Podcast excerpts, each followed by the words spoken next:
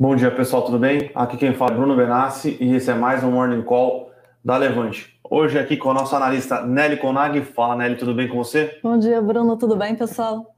Certinho. Vamos lá, mais uma semana aí começando. É, podemos dizer que vai começo de outubro, sexta-feira foi um dia a mais aí só, um dia positivo. Ao que tudo indica, possivelmente um dia de repique para as bolsas mundiais, né? Uh, muitas questões importantes sendo discutidas nos, nas próximas semanas. Hoje, inclusive, reunião do OPEP, né? OPEP, para saber se eles vão aumentar é, a quantidade de barril, se eles vão acelerar, na verdade, né? A retomada de produção de barril de petróleo, de barril de petróleo, é, para diminuir o gap de produção que foi cortado lá no começo da pandemia, em março de 2020, é, ou não. Lembrando que o barril de petróleo negociado ali próximo à casa dos 80 dólares é, a tonelada tem sido um custo, é, tem sido bastante custoso para a economia mundial, tá? Então gera inflação, e aí você, é, e é uma inflação ruim porque bate na cadeia inteira, né? Porque hoje, lembrando, é, querendo ou não, petróleo, uh, combustível, combustível logística, logística envolve tudo. É, então, você, petróleo alto, você vai bater no combustível é, você vai bater na logística de alimentos, é, na logística de produtos industriais. Hoje, devido à situação de crise energética na Europa e na China, você bate no custo energético também, pessoal. Lembrando uh, que a China e a Europa vivem é, uma crise severa de energia, todos torcendo para que o inverno não seja tão frio por lá, que se o inverno for frio, é, a situação tende a piorar, tá, pessoal? Hoje, 70% da matriz energética da China é, com, é composta por carvão. Tiver, teve esse problema de chuva na China, então é, os reservatórios é, das hidrelétricas chinesas não estão ali tão bem, não é uma questão só do Brasil, eles estão queimando muito mais carvão por causa disso. É, lembrando que é, é, é, é o dilema, né? O ESG pensando muito no ambiental e esquecendo do social, tá, pessoal? Lembrando que custo de energia alto falta de energia sempre bate mais na camada mais pobre da população, tá? Se eu puder só complementar claro. esse ponto também, Bruno, porque a gente comentou, eu e o Japa, no Morning Call de sexta-feira, sobre, sobre essa questão específica da China. Basicamente, a matriz energética da China, como o Bruno pontuou, ela é de 60% de carvão, dependente de carvão. Beleza? Antigamente, no passado, é, chegava a cerca de 80%. Então, a China ela tem um grave problema de poluição. Sim. É, é comum antes, pré-pandemia, a gente via as fotos do pessoal usando máscaras, então é, não. Lá eles já tentam fazer essa migração para uma matriz um pouco mais limpa, 60% é muito poluída, mas um pouco mais limpa, também dado esse agravamento da poluição no país. Então, eles tentando limitar, por um lado, essa, essa dependência do carvão, ao mesmo tempo que o governo chinês ele tem um controle da tarifa energética hoje no país, é, acaba que, com o aumento do custo do carvão, é o que desencadeia a crise que está sendo observada hoje na China. Então, mais um exemplo do governo tabelando preços de um produto e causando uma crise de oferta em relação a isso. Então, acho que só para pontuar também esse caso da, da China em relação. É, eu discordo um pouco. Pode falar. Uh, eu acho que tem essa questão uh, de controle de preços, mas tem uma questão também envolvendo que se tenta fazer uma transição energética de uma maneira muito rápida, uh, e uma transição energética de uma maneira muito rápida dizem desestimulou investimentos é, em, em, energias, é, que é o que acontece hoje, carvão, gás natural, é, inclusive a Europa eu acho que a gente está falando a mesma coisa, Sim, Bruno, porque ser, acho ser, que a gente está falando a mesma coisa, porque esse, esse migração mais rápida, como, eu, como a gente falou, antigamente era 80%, caiu para 60%. Ainda muita coisa, mas precisou ser muito rápida. Acho que a gente está falando a mesma coisa é, nesse sentido. Eu não acho. Na China, talvez pode. Na China. Na China, ok. Na Europa, eu a tenho China minhas ainda dúvidas. mais. Não, na China, eu acho que é mais expressivo esse caso por conta da poluição que, a, que, a, que o país enfrenta. Então, você viver num lugar com uma 80% da matriz energética sendo carvão é muito poluída. Já a gente vê vídeos na, no país, aquelas literalmente bolas de, de, uhum, de uhum, poeira. Uhum. pela, pelo país. Então, realmente é, uma, é algo grave que o país enfrenta. Então, acho que só pontuando esse caso específico da, da China. Não, beleza, concordo. É que tem alguns outros pontos, por exemplo, a Europa. A Europa está numa crise de gás agora auto-infligida, por Sim. exemplo. É diferente da China, talvez. É auto-infligida, uh, você tem que trocar muito rápido. Tem a base eólica, na, na, principalmente na Inglaterra, né? Só que se você se não tem vento, você não tem o que fazer, né?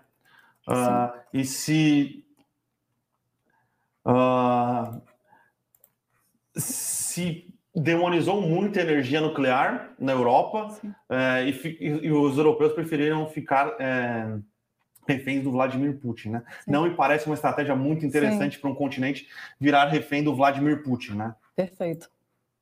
Bom, pessoal, de Voltamos. volta aqui. Desculpem pelo problema técnico. Ao vivo tem dessas, né? O time do Palmeiras, se não jogasse sempre ao vivo, podia ser bem melhor, viu? Se tivesse. Se... Só que se fosse gravado. Não, agora ao já. É deplorável. E a gente vai ficar com uma câmera, então. Sim, hoje acho que não vai ter nenhuma tá, complicação. Vamos lá. Uh, então, tirando essa questão energética, que é uma questão que tem preocupado bastante os investidores internacionais, eu acho que tende a levar a uma discussão ESG um pouco mais responsável, pensando também no social, né? Porque custo de energia, como eu disse no começo, é muito impacta muito família de baixa renda, né? Porque como todo sabe, todo mundo sabe, família de baixa renda consome basicamente toda a sua renda. Então, se você está gastando muito mais dinheiro com energia, você está diminuindo a sua renda disponível para gastar com, com outras coisas. Então, é, eu acho sim que é um tema muito importante o tema é, de transição energética como uma matriz mais sustentável,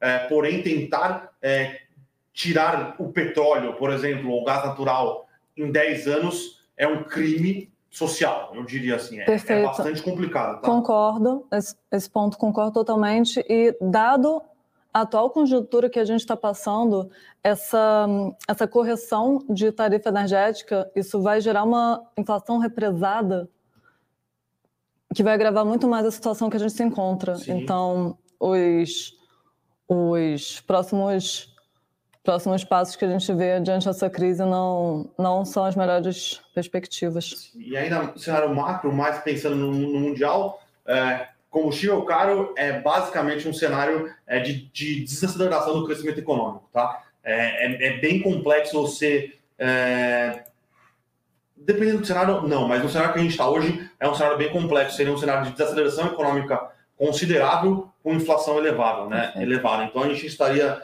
como se o mundo estivesse no Brasil da década de 80, né? Um cenário de estagflação é, constante. Então, Sim. bastante complexo. É, as bolsas mundiais aí estão é, negociando com receios em relação a isso, tá? É, e a semana por si só não tem lá grandes gatilhos até sexta-feira, tá? Sexta-feira, sim, a gente tem números importantes sendo é, divulgados, números de do da geração de emprego nos Estados Unidos para o mês de setembro, tá?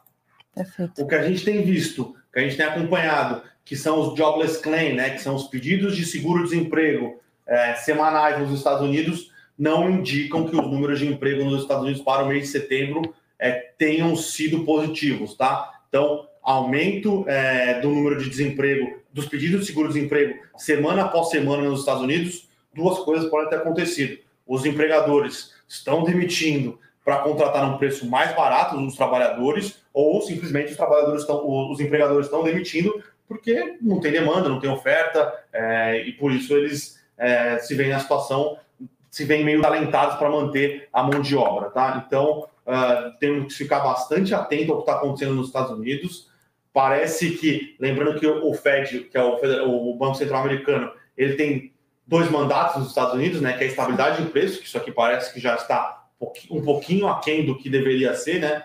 A inflação dos Estados Unidos, é, por mais que não seja uma inflação é, que a gente diga como transitória, é, pode não ser estrutural, mas porém está rodando a números bastante altos e o plano emprego o plano emprego parece que o FED vai ter algum problema para conseguir é, manter, né? Então, o, o, emprego nos Estados Unidos está um pouco prejudicado é, e, o, e, o, que indica que setembro será um mês pior do que foi o mês de agosto, que já foi um número bem mais ou menos de emprego, tá? Então, O Banco Central americano continua bastante preocupado com essa questão nos Estados Unidos. É, toda a fala de Jerome Powell é sobre desigualdade e sobre oportunidade de emprego. Então, não sei como o Banco Central americano vai conseguir equilibrar esses dois mandatos que ele tem, tá? É uma situação bastante complexa.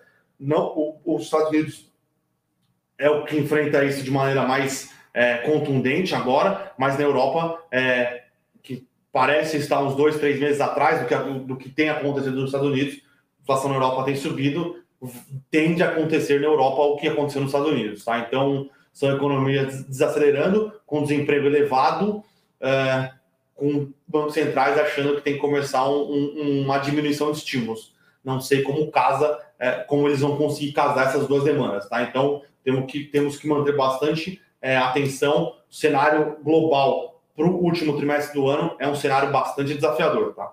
Perfeito. Acho que antes da gente entrar no cenário corporativo, só acho que vale comentar também que essa semana a gente tem a votação do novo framework regulatório para o setor ferroviário. É uma discussão já está há um tempo. O rascunho desse relatório foi apresentado na semana passada e é basicamente sobre o modelo de autorização Sim. para as ferrovias. Então, esse é um modelo que ele replica um modelo que já existe para outros segmentos, tipo portuário, e é um modelo no qual o investidor ele pode desenvolver um projeto ferroviário independente, sem esperar um processo licitatório do regulador. Que é o que vai acontecer no Mato Grosso, né? Sim. Mato Grosso, Mato. Mato Grosso. Mato Grosso. Qual, qual Acho que é Mato Grosso. Isso, isso, perfeito. Então, essa semana a gente vai ter a votação desse novo framework, então, para estar tá no radar. Boa. Ah, só mais algo que a gente tem que manter no radar. Hoje, nessa semana, vence alguns títulos da Evergrande Boa. offshore em dólar. A Evergrande não tem pago os títulos offshore, ela tem mantido o pagamento só dos títulos é, negociados em yuan e conseguido honrar os, a, a parte do, do, dos seus compromissos com fornecedores locais em yuan. Surgiu durante a madrugada, não foi confirmado ainda, é, que a Evergrande, por isso até foi, foi é, suspensa a negociação das ações da Evergrande em Hong Kong. Na China é feriado essa semana, tá? Até quinta-feira é feriado. É, a Evergrande teve as negociações suspensas porque parece que ela vai conseguir vender uma subsidiária e arrecadar ali perto de 5 bilhões de dólares. Não está nada confirmado, todo mundo sabe que na China é, é mais complexo ter informações é, verídicas, né? Mas parece ela já vinha em negociações para vender algumas, algumas partes de algumas subsidiárias. A Evergrande é um conglomerado bizarro, assim, gigantesco. Inclusive, a maior empresa de veículos elétricos em valor de mercado, obviamente, é uma subsidiária da Evergrande na China. Então, é, se ela conseguir realmente vender essa subsidiária, ela terá os recursos aí para honrar é, uma parte desse, desses compromissos offshore e parece que dá uma segurada aí, pelo menos no curto prazo, no que tem acontecido com o setor imobiliário chinês, tá? Lembrando que nosso, nosso, nossa ideia aqui, nosso call, é que a gente acha. Eu estou muito mais preocupado com a desaceleração do setor é, de incorporação na China como um todo do que só Evergrande, tá? Então, não acho, não acho que a Evergrande seja o grande problema, mas pode ser só o, o a, a ponta do iceberg. Boa, Bruno.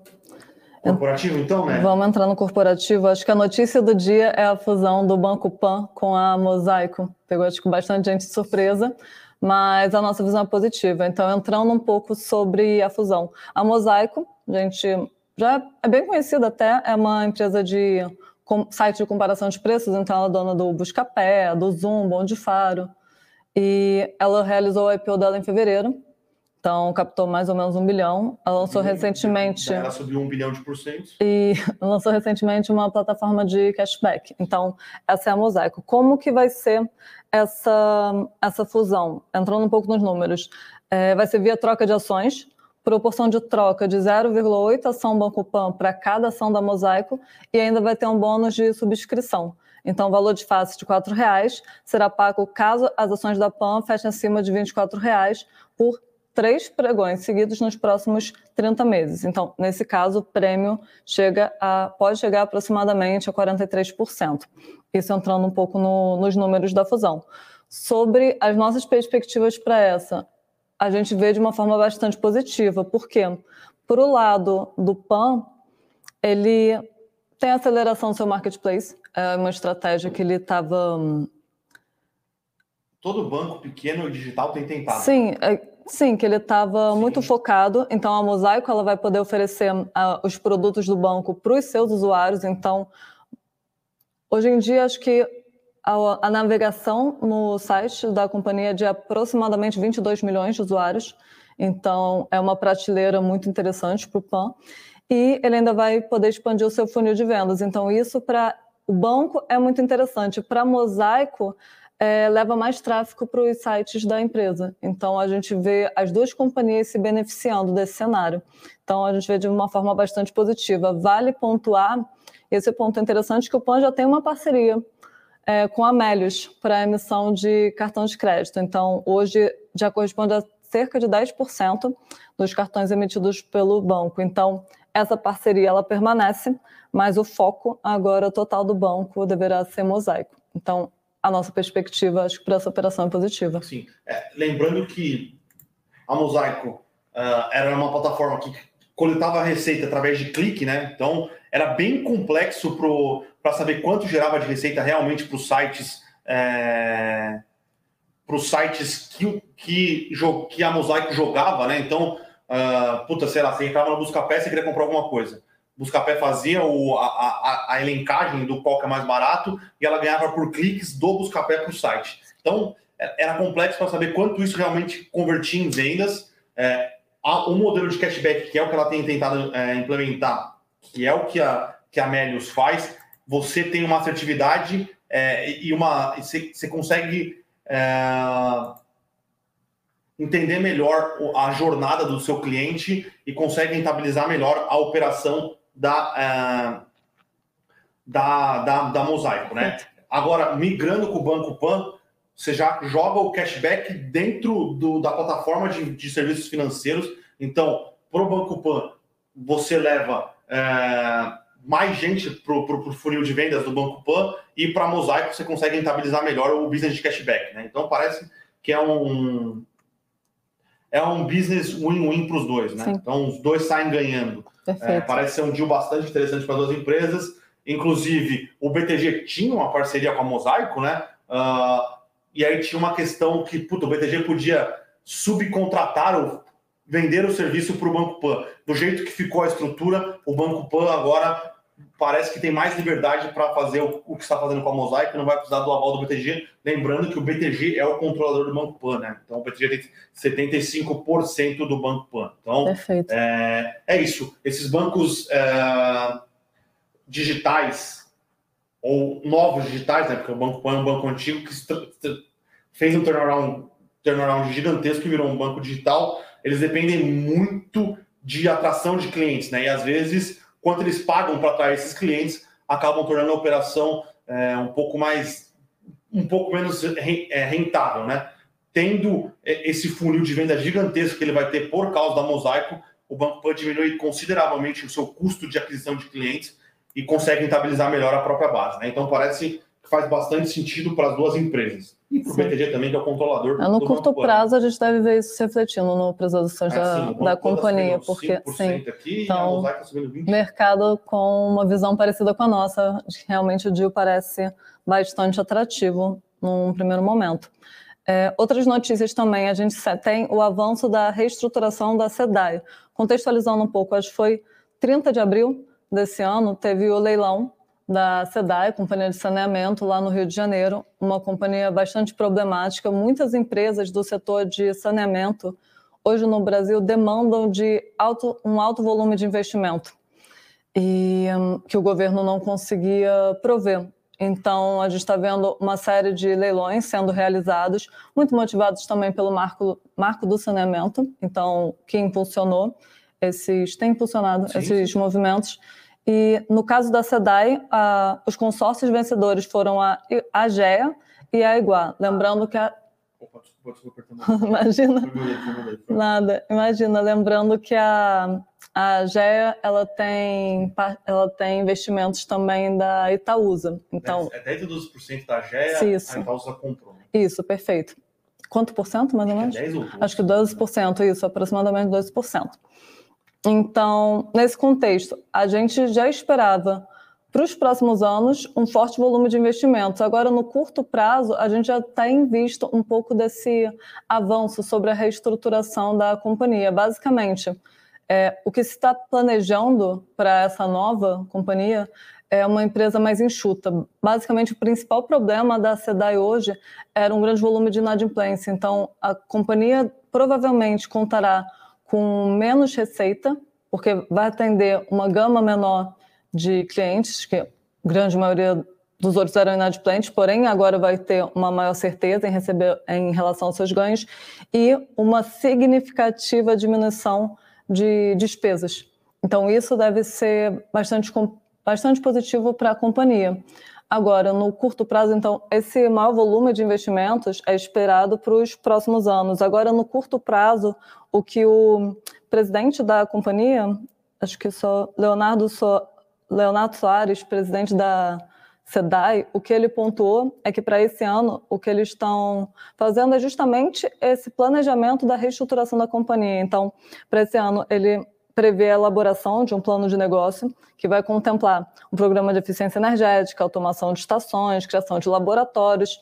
Então, definindo os próximos passos para essa melhor, essa nova fase da companhia. Então, a perspectiva é que o plano seja elaborado, é, ele vai, ele está sendo elaborado junto com a Group e vai ter esse um esboço inicial apresentado em novembro e a versão final a ser entregue em abril de 2022. Então, após abril de 2022, a gente deve ver uma, um avanço maior nessa, nessa toada da reestruturação da SEDAI nesse contexto, a gente não vê uma, um reflexo positivo no, por exemplo, no preço das ações da Itaúsa no curto prazo. É, ainda está se falando muito de planejamento, de reestruturação, mas, mas as perspectivas para a nova companhia, dado toda essa, essa estratégia de uma empresa mais enxuta, a gente vê como positiva.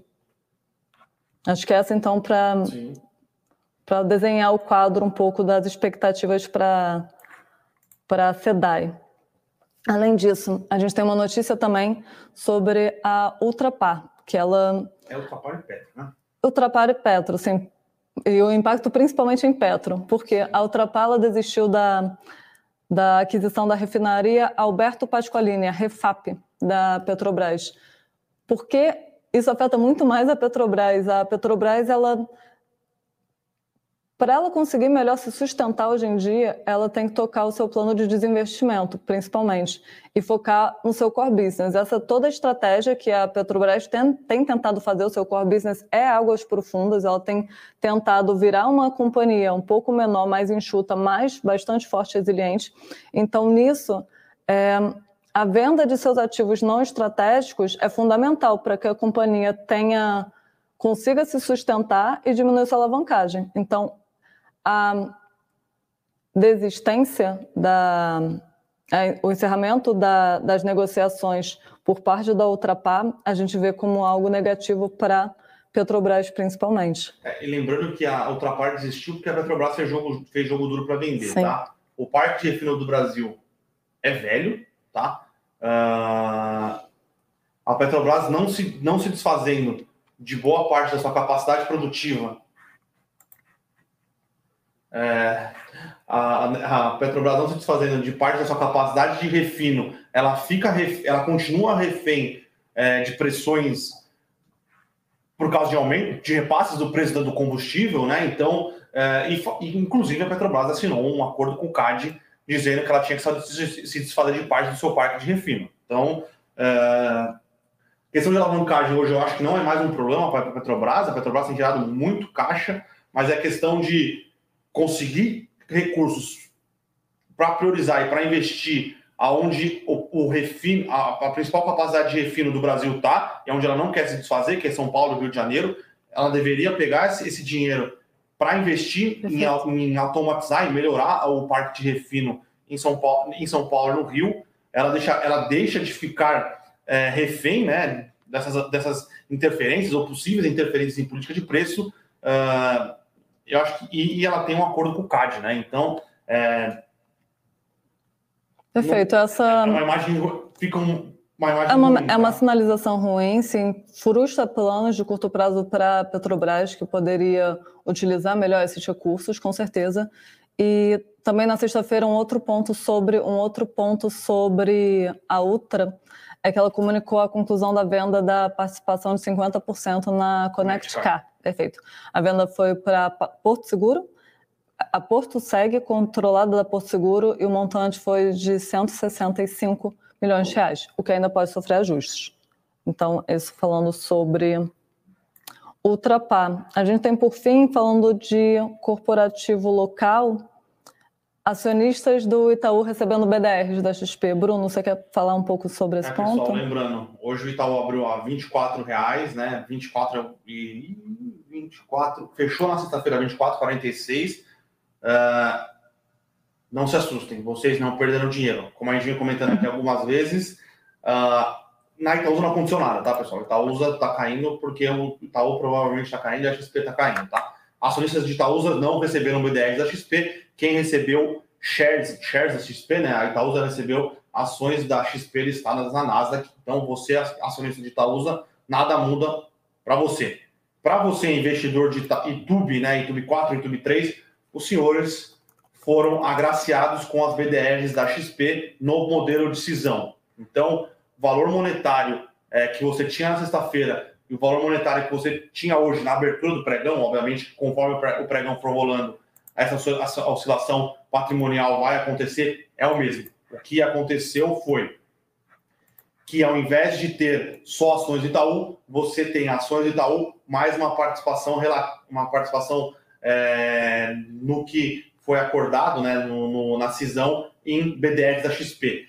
O que ações que não fecharam lote, né? A cada 43 ações do Itaú, você receberia um BDR da XP. O que não fechou um lote foi feito um leilão na abertura do mercado e você vai receber é, o valor em reais na sua conta depois, tá? Então, não se assustem, é, você não perdeu dinheiro, só foi tirado do preço do Itaú o preço de, da, das BDRs da XP, né? Então. É... Perfeito. Calma. Quando saiu essa notícia hoje, a gente logo imaginou que no Morning Call ia ter bastante questionamento sobre, sobre esse ponto. A gente já quis se adiantar em relação a esses.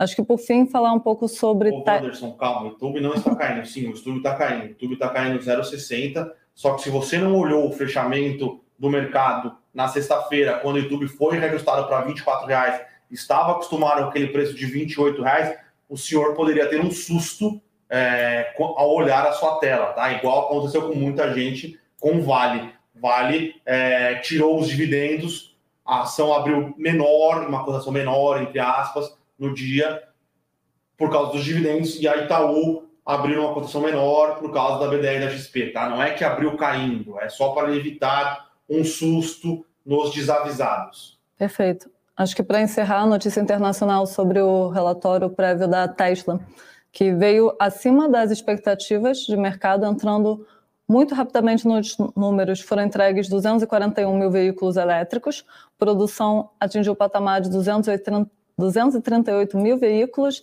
sendo que 228 mil foram de carros modelo 3 e Y, mais acessíveis para a população. Então, a expectativa, acho que a gente, por ter superado as expectativas do mercado, a, acho que a tendência natural a gente seria ver a gente um impacto positivo nas, no caso de Tesla. Concordo. Então, mas é um resultado prévio a gente deve aguardar ainda mais. É, ele é um resultado prévio, é balizador para os resultados contados da companhia, é, a serem divulgados dia 26 nesse mês. A gente deve esperar talvez uma maior. Não sei se a gente espera uma maior reação no resultado do dia 26 ou se esse resultado agora ele já permeia um pouco o que está por vir. Está para esperar. Acho que já precifica de certo modo. Acho que encerramos o cenário corporativo. Vamos às perguntas. Então. Vamos lá. Pessoal perguntando de mosaico. É, respondemos aqui, Lucas. Tá? É, as ações devem subir. A transação parece fazer sentido para as duas companhias. Tá? Então, é, parece fazer bastante sentido.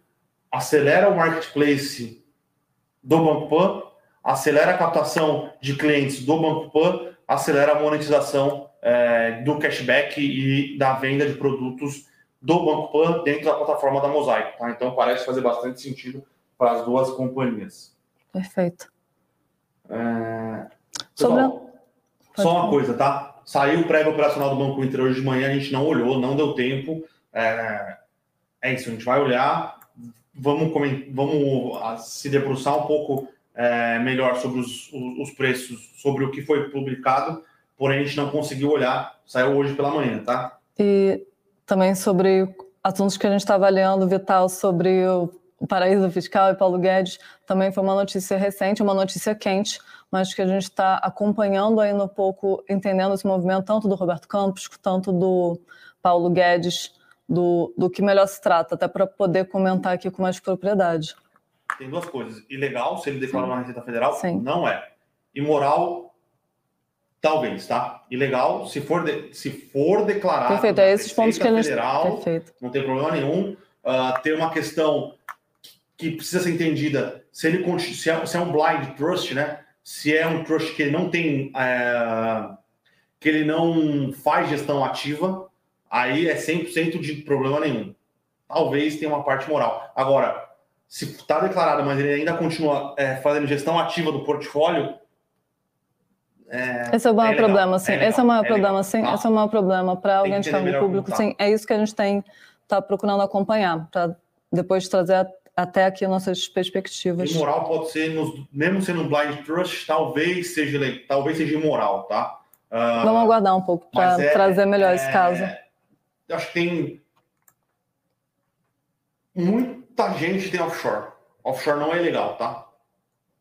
Offshore regularizada. Offshore regularizada declarada perfeito. Federal, declarada no Banco Central, não é, é não é, não, é, não é legal, não é sim. é demonizada, nem nada do tipo. Uma offshore movimentada, um, sim. Uma, uma offshore controlada por um ente público, controlada por ele, é ilegal. Uma offshore que é um blind trust, que ele não mexe é, nos recursos, os recursos ficam lá, talvez seja imoral. É, é, tem tantas coisas para o governo controlar e tantos problemas envolvendo o governo que esse realmente não é um dos que me. Se, obviamente, se for uma blind trust declarada, tudo bonitinho, uh, não me. Acho que o Paulo Guedes fez muito mais, teve, tem muito mais problemas para resolver, muito mais coisa é, para consertar aqui do que se preocupar com isso. Sim, mas a gente vai aguardar mais um pouco os próximos capítulos. É, tem uma Outras dúvidas? Dupla. Porque a Itaúsa vai se desfazer ao longo do tempo dos 15% da XP, ela sendo uma holding não melhora a sua diversificação? Adilson, o que foi dito é, pelo, pela, pela diretoria da companhia é que ela quer se diversificar além de serviços financeiros, tá? E em serviços financeiros ela prefere ter posição em Itaú do que ter posição em XP. É, é uma escolha da diretoria da Itaúsa é, e ela vai se desfazer da posição aos poucos. Eles, eles falaram bem isso, é bem aos poucos que eles vão vender a, a, a participação que eles têm em XP para aproveitar e investir em outros ramos de atuação muito provavelmente a Itaúsa vai continuar investindo em infraestrutura, tá? Tem muito investimento para ser feito em infraestrutura no Brasil. Uh, uma holding com a capitalização da Itaúsa, é, com um conselho bem formado como a Itaúsa tem, tem total capacidade de se investir é, em, em, grandes projetos de infraestrutura, tá? Obviamente a Itaúsa não vai investir sozinha nos projetos de infraestrutura, ela provavelmente vai fazer igual ela fez na, na EGEA, né? Ela entra como sócio capitalista de quem opera o business. Muito bom. Acho que outras perguntas? Além de BTG. dizer qual a data que eu considero para, para, calcular a venda do mês, se é a data do pregão ou a data de liquidação na, na, B3. Sempre a data de venda, data do pregão. Se você vendeu dia 31 de outubro, sei lá, outubro tem não, outubro tem 31 dias, tem, né? Você vendeu dia 31 de outubro, você considera Sim. essa data para emissão de DARF para pagar até o mês seguinte, tá? Não é o dia é, de liquidação dos, dos recursos, mas o dia que a posição sai da sua custódia, que é o dia que você vende. Perfeito. O Lucas tem uma pergunta interessante. O que vocês acham da possível criação de um fundo através de dividendos da Petrobras para subsidiar uma parte do imposto do preço do combustível e qual impacto isso gera? Lucas, uh, é uma pergunta interessante. Uh, o dividendo da Petrobras, que é pago para o Tesouro, faz parte do Tesouro, não é mais da Petrobras. O Tesouro é, pode usar isso como ele bem entender. A criação de um fundo é, para diminuir as oscilações de, de curto prazo nos preços dos combustíveis nos parece ser uma alternativa interessante. Porém, é uma alternativa interessante num país que tem as contas minimamente arrumadas e não precisa desses recursos para fazer outras coisas. Dito isso, faria mais sentido é, usar uma parte disso, ok, não tem problema, mas avançarem na temática de é, privatização de, de, ou privatização ou venda é, das refinarias para que a Petrobras não seja sempre a única culpada pelo aumento dos postos dos combustíveis, do, do preço dos combustíveis. Outro ponto importante, interessante, que se discute muito pouco é a arrumação da estrutura tributária brasileira. Arrumando a estrutura tributária brasileira, os estados não vão ficar dependendo do ICMS, não vai ser aquela guerra da carne no ICMS. É, isso é, ajudaria a diminuir o preço dos combustíveis na bomba. Tá? Então, são várias questões micro que, se forem pensadas e arrumadas, arrumam o macro. Né? Então, e obviamente, andar com as reformas, o dólar, o dólar andando com as reformas, o dólar tende a convergir para o seu dólar de equilíbrio, o dólar de equilíbrio que muito economista calcula está mais perto dos 4,80 do que dos 5,50. Então, várias coisas que, se forem feitas é, e andando de maneira. É, e forem caminhando, a convergência é que o preço dos combustíveis não oscile tanto, tá? Mas lembrando, tem a questão do PEP, o Brasil ainda importa 30% do, combustível, do, do petróleo que é utilizado. É, na verdade, não sei se ele importa 30% do combustível que é utilizado nas refinarias ou se ele já importa direto o diesel e, e a gasolina. É uma falha minha, é, mas o Brasil ainda se criou uma mentira. Quando Lula disse que o Brasil é autossuficiente na produção de petróleo, é uma mentira, tá? O Brasil produz tudo que ele, na teoria, ele produz a quantidade de barril de petróleo que ele utilizaria. Só que o Brasil não tem capacidade de refino. Então, você não é autossuficiente, é autossuficiente de petróleo, mas você não é autossuficiente nos é, derivados do petróleo. Então, você ainda depende de importação. Você vende o barril de petróleo para importar ou barril de petróleo que consegue ser refinado nas refinarias brasileiras. Perfeito. Esse é um ponto interessante, Bruno, sobre o petróleo não é todo igual. É, é uma coisa interessante pontuar aqui. O petróleo ele, é, ele pode ser caracterizado como mais leve ou mais pesado e também devido ao teor de enxofre que tem no, no, que tem no petróleo. Então, na commodity, não é toda refinaria que consegue refinar qualquer tipo de petróleo. Então, eu não sei, a gente precisa trazer o Japa para falar exatamente as características do petróleo brasileiro, mas o petróleo que a gente produz tem muito tem muita refinaria que não acho que não refina exatamente o petróleo que a gente produz. Então são algumas particularidades desse setor. Então que também é interessante. Por isso que o Brasil não é autossuficiente em Perfeito. petróleo. Mas se você não tem o, o derivado, você não é autossuficiente em petróleo. Né? Perfeito. Então, foi uma mentira que foi é são particularidades, é, sim, que mudam um pouco a história. é uma omissão de, de, de realidade, tá? Uma realidade turva. É, Wellington, falando sobre Santos Brasil, a gente está um pouco mais receoso né, em setores logísticos, dado a atual conjuntura global que o mundo está enfrentando. Porém, sobre os leilões de portos, a gente vê esses ainda como catalisadores importantes para a companhia. Esse ano, a companhia teve dois catalisadores importantes. Um que a gente falou largamente sobre o contrato de renegociação com a Maes, que foi no final de abril, e depois ela participou do InfraWeek, InfraWeeks ainda em abril, e arrematou dois portos, dois terminais de granais líquidos, três terminais, perfeito, três terminais de granais líquidos. Então, isso impulsionou bastante o preço das ações da companhia.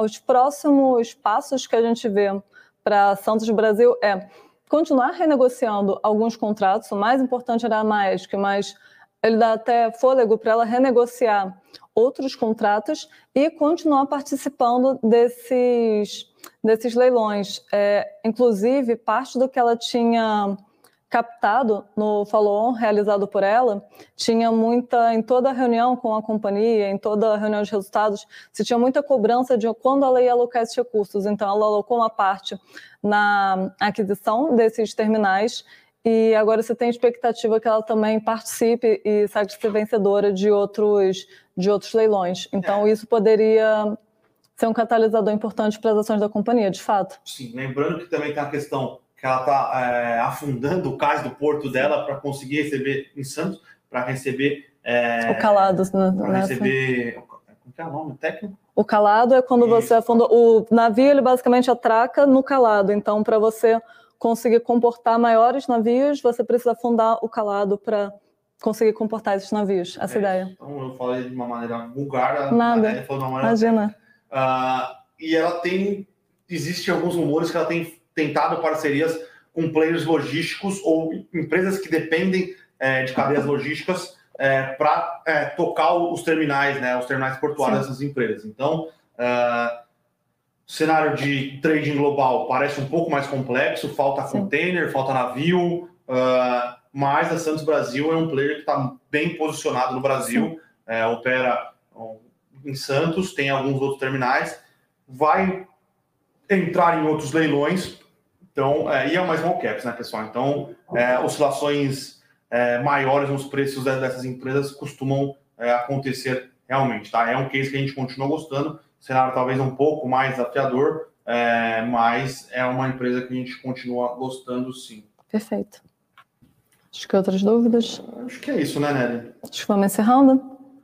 Pessoal, queria pedir. É, ah, o, o, o Juber perguntou do HGRE. O HGRE é o renda urbana, é o real estate, que é um. Tá.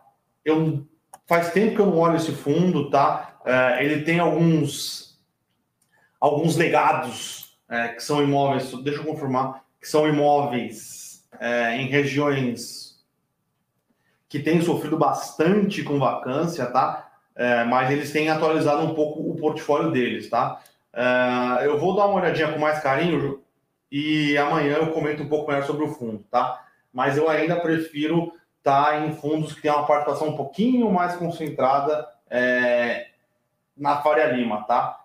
É, o HGRE tem uma participação ainda que ele tem vendido, inclusive reclamaram quando ele vendeu uma participação que ele tinha com prejuízo é, ali na região próximo ao shopping Morumbi, na Chácara Santo Antônio, só que não faz sentido ele ficar carregando mais essas posições. Tá? São posições que têm uma vacância alta, são posições que ele não consegue vender, então faz mais sentido você vender com prejuízo do que ficar carregando essa posição detatora de caixa, que você tem que pagar aluguel, tem que pagar manutenção, tem que pagar IPTU. É...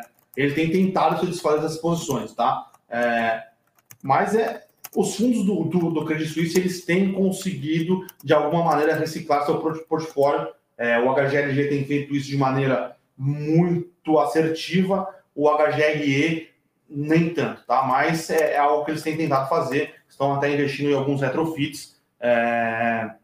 mas eu ainda prefiro uh, alguns dos ativos um pouco mais concentrados na Faria Lima. Uh... Acho que é isso, então, é né, isso. Pessoal, desculpem pelo problema técnico de hoje. É ao, ao vivo acontece essas coisas, tá? Acontece, obrigada é... a todo mundo que participou sim, e aguardou a gente. Obrigado por todos que participaram, por todos que se mantiveram na live após esse pequeno problema técnico. Amanhã estamos de volta. Essa semana, graças a Deus, não tem Libertadores, então eu não, não terei é, problemas cardíacos aqui, conseguirei apertar. Não vão perguntar da saúde do Bruno. Os morning calls, no morning semana, call. tá, pessoal? Então, é, agradecer a todos. Amanhã estamos de volta. Obrigada, tchau, tchau.